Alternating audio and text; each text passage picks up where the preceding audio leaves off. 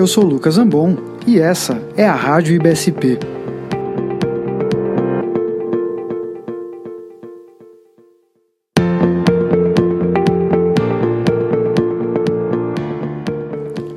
Hoje vamos dar dicas de como fazer uma análise de incidentes em segurança do paciente de forma bastante prática e organizada.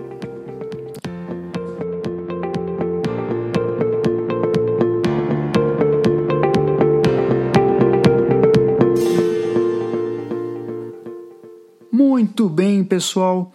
Estamos aqui de volta nesse episódio da Rádio BSP e uh, algumas semanas atrás a gente fez lá na, no Facebook do BSP uma live sobre análise de incidentes, de, né, de eventos adversos.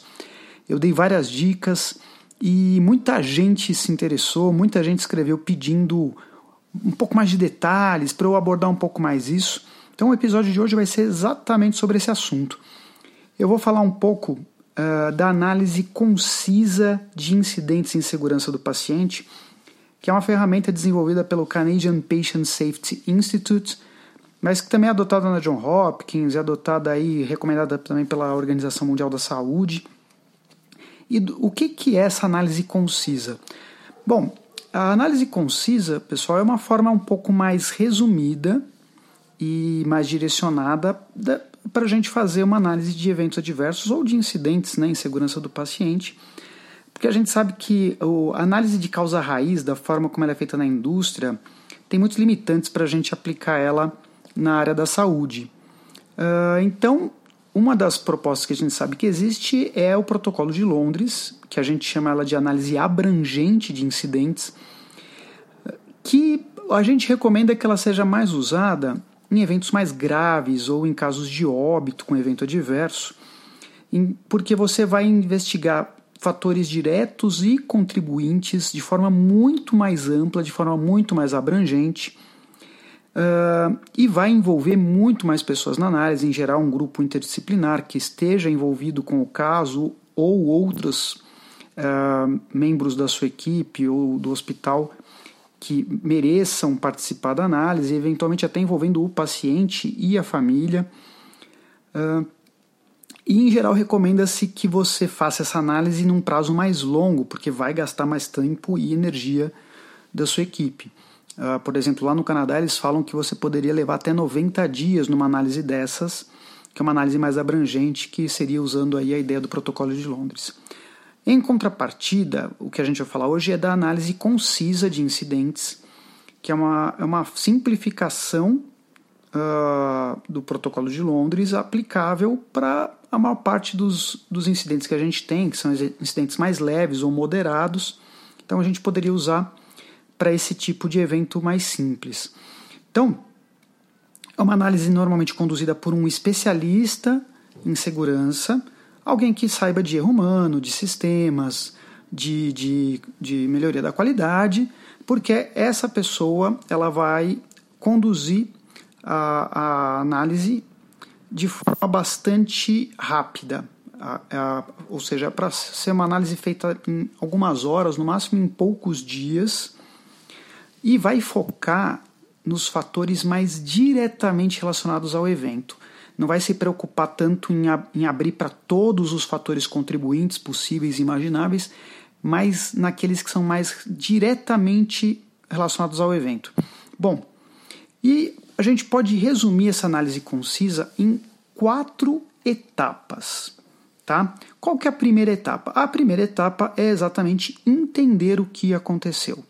Então, essa pessoa aí que, que vai estar tá orientada a fazer a análise, que é como eu falei, ela precisa ter noção sobre teoria de sistemas, análise de erro humano, quality improvement, né, melhoria da qualidade, ela precisa tá, ter ferramentas aí na sua bagagem de conhecimento. E ela basicamente ela vai começar entendendo o que aconteceu, primeiro pegando informações de prontuário, estabelecendo rapidamente ali um, uma história, né, uma narrativa, e entrevistando pessoas-chave para o entendimento do que aconteceu entrevistas uh, rápidas, uh, com perguntas mais abertas mesmo, perguntando para a pessoa assim: ah, o que, que você lembra do caso? Para tentar juntar as peças do quebra-cabeça de forma rápida e sem precisar descer num volume de detalhes muito grande. Outra coisa que ela pode coletar também é informações sobre materiais e equipamentos usados que porventura tenham um envolvimento com o incidente. E com essa história montada, ela vai de fato conseguir entender o que houve, né? O que, que ela tem que tomar de cuidado essa, especificamente nessa fase? Entender quando que ela tem que pegar esse incidente e falar assim, opa, não dá para eu fazer uma análise tão simples, mais concisa, eu tenho que colocar isso num protocolo de Londres. E em geral, o que, que a gente recomenda para que a pessoa fale assim, olha, isso é um critério para eu fugir da análise concisa e agora de fato tem que abrir um Londres.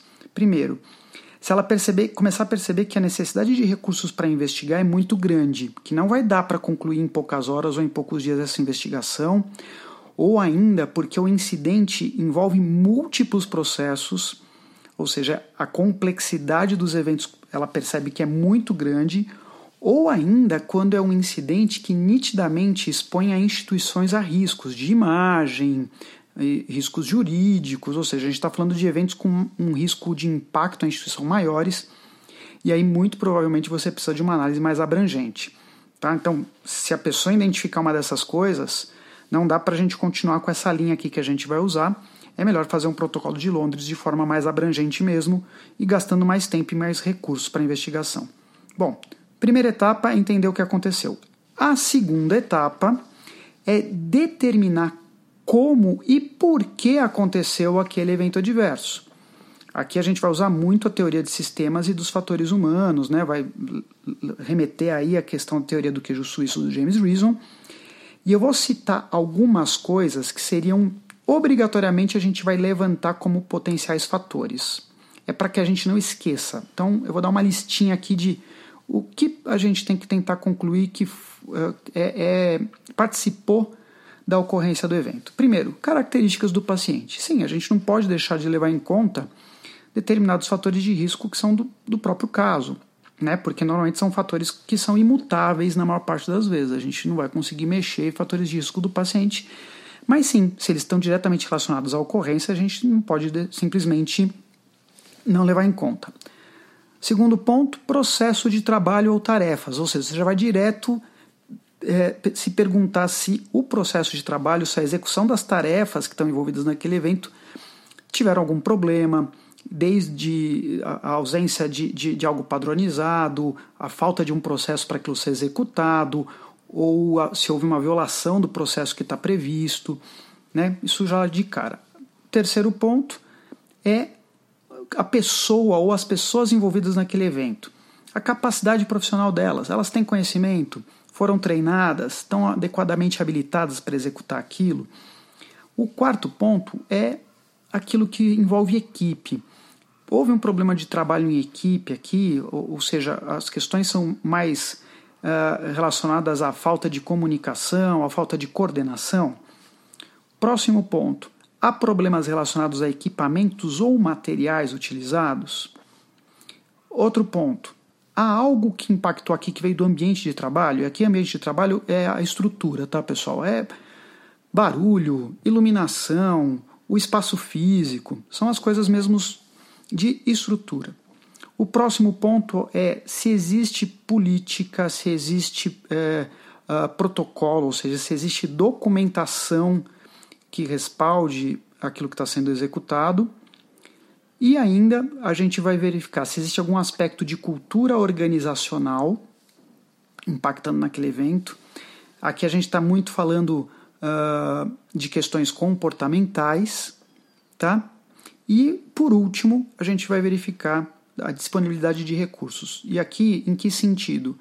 Saber se está tendo sobrecarga de trabalho, fadiga das pessoas, né? principalmente relacionado aos indivíduos no contexto de trabalho.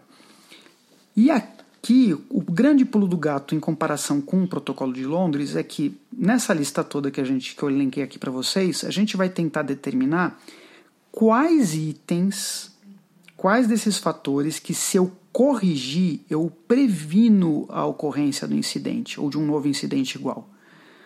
Então, a gente não vai ficar pensando tanto nos fatores contribuintes que são menos importantes ou que têm uma relação menos direta com o que aconteceu. Né? Às vezes tem um problema ali que a gente identifica do tipo ah, um erro de anotação no prontuário, uma falha de comunicação numa etapa ali de tudo que aconteceu e que suscita necessidade de melhorias, mas isso não está diretamente relacionado assim, você fala, se eu tirar isso aqui, o evento some. Então a gente vai focar nesses itens previnem de fato a ocorrência do incidente ou que diminuem o dano, mitigam o dano. Tá? O foco vai ser nisso. E aí a gente chega na terceira etapa da nossa análise, que já é estabelecer as recomendações. É, o que, que a gente vai fazer então para corrigir? Por isso que eu tenho que saber aquilo que tem uma relação direta com o evento. Eu não vou me preocupar com todos os fatores contribuintes, mas aqueles que são mais diretamente relacionados. Eventualmente você vai descobrir que esses fatores mais relacionados ao evento de forma direta não necessariamente têm uma solução fácil. Tá? E onde que a gente vai buscar isso? Mais uma vez, temos que voltar nas evidências científicas. Né? de preferência usar uh, respostas que venham de ensaios clínicos randomizados, na ausência deles de estudos observacionais. Ou uma saída, às vezes, é até buscar em diretrizes, guidelines, se já existe alguma recomendação e que a gente está deixando de executar ou não está atualizado na recomendação. Tá? Na ausência disso, pessoal, aí sim é que a gente vai buscar soluções mais caseiras. Algo que alguém fez dar certo em outro hospital, você vai fazer um benchmarking, você vai fazer uma pesquisa e às vezes descobre uma solução que foi aplicada, não necessariamente baseada em evidências, mas que funcionou para resolver o problema. E eventualmente você vai tentar adaptar ali para a sua realidade. Isso não é nenhum absurdo, mas primeiro a gente busca nas evidências científicas se existe solução. Ok? E a gente tem uma hierarquia de soluções. O que é, que é essa hierarquia? É o que, que a gente, do ponto de vista de uh, fatores humanos, corrige com mais propriedade ou aumenta a probabilidade de fato de você evitar um novo incidente. O que, que é mais efetivo? É quando a gente consegue automatizar o processo, né? robotizar, automatizar, seja, tudo aquilo que é, tem um, uma facilidade de botar tecnologia para substituir a atividade humana, ou ainda quando eu consigo usar alguma função forçada, né? para praticamente impedir o profissional de seguir em frente caso ele erre. Isso seria o mais efetivo, nem sempre a gente consegue. O que, que é médio efetivo, moderadamente efetivo? É eu padronizar, se não existir padronização, isso envolve, por exemplo, descrever protocolos, eu simplificar, ou seja, eu estou estudando o processo, eu tento eliminar etapas ou coisas que não agregam valor, né? Muita gente fala de usar linha aqui nesse tipo de situação, que é uma boa ideia, que é tentar uh, diminuir a complexidade do processo para mitigar o erro, para minimizar o erro. Outro, outra coisa que poderia ser considerada moderadamente efetivo é, uh, por exemplo, utilizar um checklist, uma dupla checagem, uh, automatizar algum lembrete, algum alerta. E por que, que a gente fala que isso não é tão efetivo quanto as automações? Porque depende ainda da execução do ser humano. Né? Eu posso aplicar um checklist de forma errada, eu posso aplicar meio mais ou menos, meia boca, e não vai ser tão efetivo. Por isso que, como depende também do ser humano que está aplicando, não, nem sempre a efetividade é super garantida. E por último, aquilo que é menos efetivo e que às vezes é o que a gente mais faz. Só que a gente tem que ter em mente que é o que menos gera a chance de diminuir o incidente ou o risco do incidente. É simplesmente escrever políticas ou reforçar treinamentos de coisas que já são executadas. Essas são, esses são os itens com mais baixa efetividade para corrigir futuros erros tá, pessoal? Mas é o que a gente sabe que a maior parte das instituições às vezes investe. Ah, vamos retreinar, vamos reorientar. Ah, dá uma, uma atualizada lá no protocolo. Ah, não tem, então só escreve aí, né? Mas sem um desdobramento mais, mais inteligente de como executar melhor aquela tarefa, então é pouco efetivo. E a gente já falou então que a gente tem que, na primeira etapa, entender o que aconteceu, na segunda etapa, determinar as causas na terceira, a gente traça recomendações. E por último, que a gente não pode deixar de fazer isso, pessoal, que é a quarta etapa da análise concisa, tem que se desdobrar numa monitorização. Eu tenho que implementar aquilo que eu estou falando, que talvez vá solucionar, e monitorar se aquele evento, se aquele tipo de incidente começa a reduzir ou eventualmente até desaparece, porque é a única forma de eu saber se o que eu fiz resultou em alguma coisa. Tá? resumido, resumindo então, pessoal, a análise concisa deve focar aí em, em eventos mais simples, porque a gente vai demandar poucas horas ou no máximo poucos dias para sua análise. Então não adianta para fazer isso em eventos mais complexos ou mais graves, incluindo aqueles que envolvem o óbito do paciente. A gente vai, uh, em vez de usar grandes equipes de análise, a gente vai focar numa pessoa que vai buscar as informações em prontuários e entrevistas. Ela vai desdobrar esses acontecimentos nas causas uh, de forma bastante prática, tentando evidenciar aquilo que realmente tem um impacto direto para a ocorrência do evento, para poder traçar recomendações em função disso, sempre tentando buscar soluções já nas evidências científicas, caso contrário, em práticas que deram certo no mercado e em outros serviços de saúde que possam te, eh, te fornecer um dado de benchmarking. E por último, obviamente, implementando as soluções mapeadas e vendo se aquele resultado que, que, que incomodou, que motivou a análise, some ou melhora ao longo do tempo.